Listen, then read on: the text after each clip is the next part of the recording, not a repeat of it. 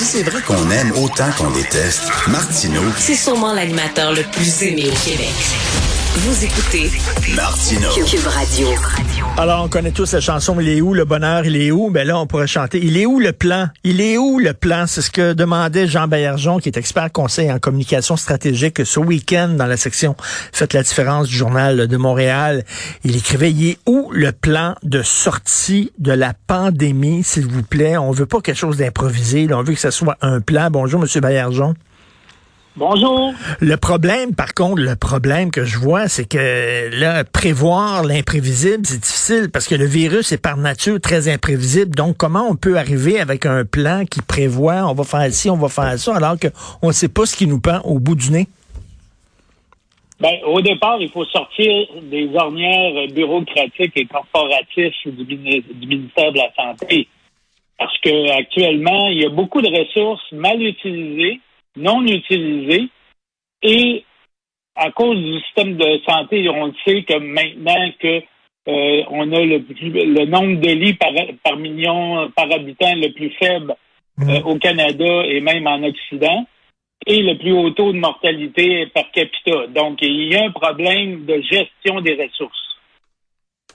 Et là, vous dites euh, plan permanent de sortie. On pourrait.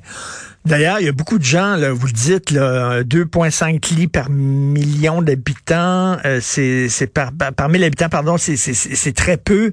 Euh, c'est un des, des taux les plus faibles en Occident. Euh, Est-ce qu'il y a des gens qui demandent pour des états généraux de la, euh, du système de santé? Qu'est-ce que vous en pensez?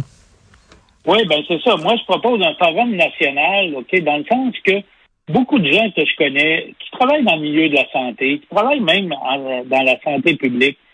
Et euh, d'ailleurs, moi-même, j'ai été inspecteur vigie euh, durant la, la, la- première vague euh, de la pandémie, donc je connais un peu comment ça fonctionne. Donc, euh, à partir de ce moment-là, je pense qu'il faut mobiliser les meilleures idées, les meilleures ressources. Donc, je propose un forum national qui va faire en sorte de mettre en commun les bonnes idées, la façon de s'organiser, la façon de mobiliser les ressources en, euh, en situation d'urgence, notamment, par exemple, pourquoi est-ce qu'on n'utilise pas davantage les retraités, les étudiants? C'est des ressources disponibles qui ont moins de contraintes que d'autres et ils pourraient, eux, euh, aider à la fois le système d'éducation, à la fois le système de santé pour l'alléger. Et là, actuellement, on est toujours dans les mêmes ornières, vous voyez? Alors, on a des conventions collectives rigides. On nous dit justement, écoutez, euh, on ne peut pas imposer la vaccination obligatoire parce que euh, c'est- ça va contre le code du travail. Par ailleurs, la loi de la santé publique nous permet la vaccination, euh, euh, de- d'imposer la vaccination obligatoire, puis on peut pas le faire à cause des lois des conventions collectives. Ça fonctionne pas, là. Alors, donc, donné, il faut faire du ménage là-dedans. Qu'est-ce qui est prioritaire? La santé de la population ou les conventions collectives? Ben c'est ça, là, parce que là, on se retrouve, là, sais, quand vous parlez de bureaucratie, oui, il y a une bureaucratie euh, épouvantable au gouvernement, mais il y a les corporations professionnelles, il y a les syndicats aussi. Les syndicats, ils pensent à leurs membres, ils pensent pas au bien-être de la société. Et là, si on fait des états généraux, il va falloir dire à ces gens-là, ben on met tout sur la table, là, parce que la façon dont vous gérez vos affaires aussi, ça n'a pas de sens. Dans une situation de pandémie, faut pas penser rien qu'à nos membres, faut penser à la population en général. Ben, on le sait d'ailleurs, le premier ministre a dit je peux pas imposer les, les travailleurs euh, de, de la SAQ à se faire vacciner. Par contre, tout le monde pour rentrer dans la SAQ devra être vacciné. Cherchez l'erreur. Ben oui. Donc, ça n'a aucun sens.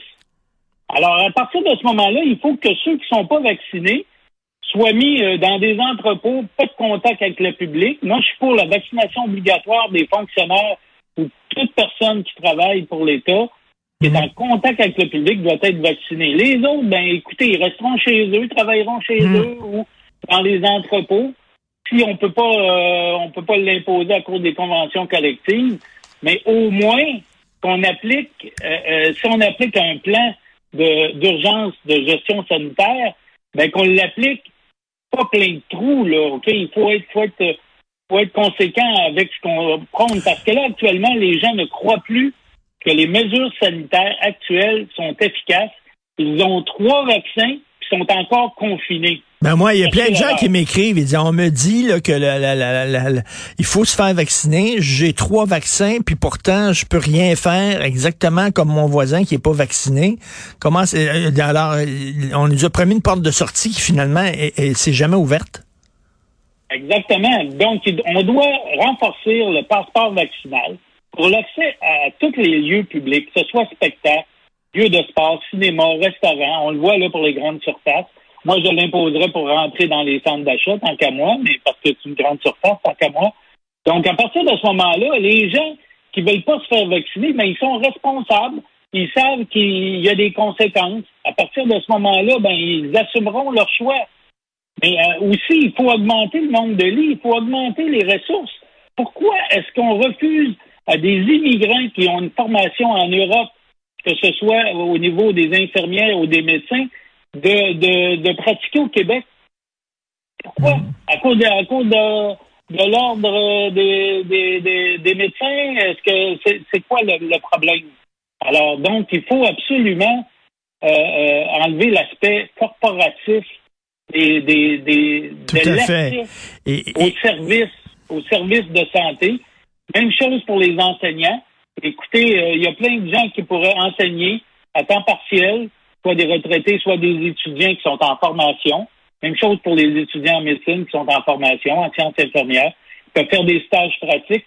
Moi, là, quand j'étais leader étudiant, j'avais proposé la création d'un centre étudiant de services communautaires où, et d'ailleurs qui avait été financé pendant deux ans par le ministre Camille Laurent, à l'époque ministre d'Éducation, où on reconnaissait les crédits à la participation étudiante et les stages dans la communauté. Mmh. Cessons de travailler en silo on dirait que tout le monde travaille en silo, personne ne travaille en temps. Hmm. Donc, le Forum national, ça aurait pour but de réunir tout le monde qui est volontaire, qui est prêt à faire un effort. Et donc, euh, d'avoir une vision globale et surtout, surtout ce que vous dites, il faut pas que... Parce que là, actuellement, on a toujours l'impression, c'est pour ça d'ailleurs, moi je pense que le gouvernement glisse dans les sondages, on a toujours l'impression que c'est tout ça est improvisé, là. Que leurs mesures sont improvisées. Il va falloir avoir des mesures claires, cohérentes, puis euh, globales. Mais il va, c'est comme quand il y a des inondations, là. Vous savez, il y a la sécurité civile maintenant qu'il y a des plans d'urgence. Hein? La Croix-Rouge est mobilisée, euh, des fois l'armée, la police, etc. Bon, peu importe, là, OK? Les municipalités ils ont toutes des plans d'urgence. Mais pourquoi on n'a pas un plan d'urgence euh, sanitaire à grandeur du Québec? Et on saura, parce que la pandémie, là, on le sait, là, c'est pas fini là, avec Omicron. Là. Il va y avoir d'autres virus, d'autres variants, etc. Parce qu'on n'est pas, il n'y a pas déjà assez de personnes vaccinées dans le monde. Donc, à partir de ce moment-là, il faut cesser de penser confinement des citoyens, mais plutôt essayer d'avoir les ressources pour affronter, utiliser au maximum nos ressources pour affronter les pandémies. Puis on dirait que euh, le système de santé, vous le savez, c'est comme un entonnoir à l'envers. C'est difficile de, rentrer, mais un coup rentré, on est bien soigné. Oui. Donc à partir de ce moment-là, il faut raisonner à l'endroit et plutôt mobiliser nos ressources parce que c'est pas normal qu'on soit euh, euh, les derniers en Occident au niveau du nombre de lits. Et au niveau de, du taux de mortalité. Et c'est important d'avoir un plan, des États généraux en santé d'un plan, parce qu'il va en avoir d'autres épidémies, puis d'autres pandémies. Tous les experts le disent. C'était une question de temps, celle-là. Et peut-être que la prochaine même va faire passer euh, l'actuelle pandémie pour de la petite bière. Donc, il faut vraiment se préparer.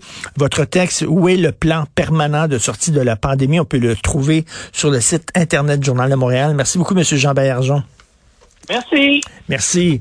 Alors, merci à l'excellente équipe avec qui je travaille. Florence Lamoureux, merci beaucoup. Maude Boutet, Luc Fortin à la recherche. Merci à vous trois. Jean-François Roy à la régie, à la réalisation. Merci ton excellent travail. Et euh, Benoît arrive. Et là, vous savez que notre rencontre, Benoît et moi, c'était à midi. À hein. midi, on se rencontrait, puis on jasait, puis tout ça. Là, ce sera plus à midi.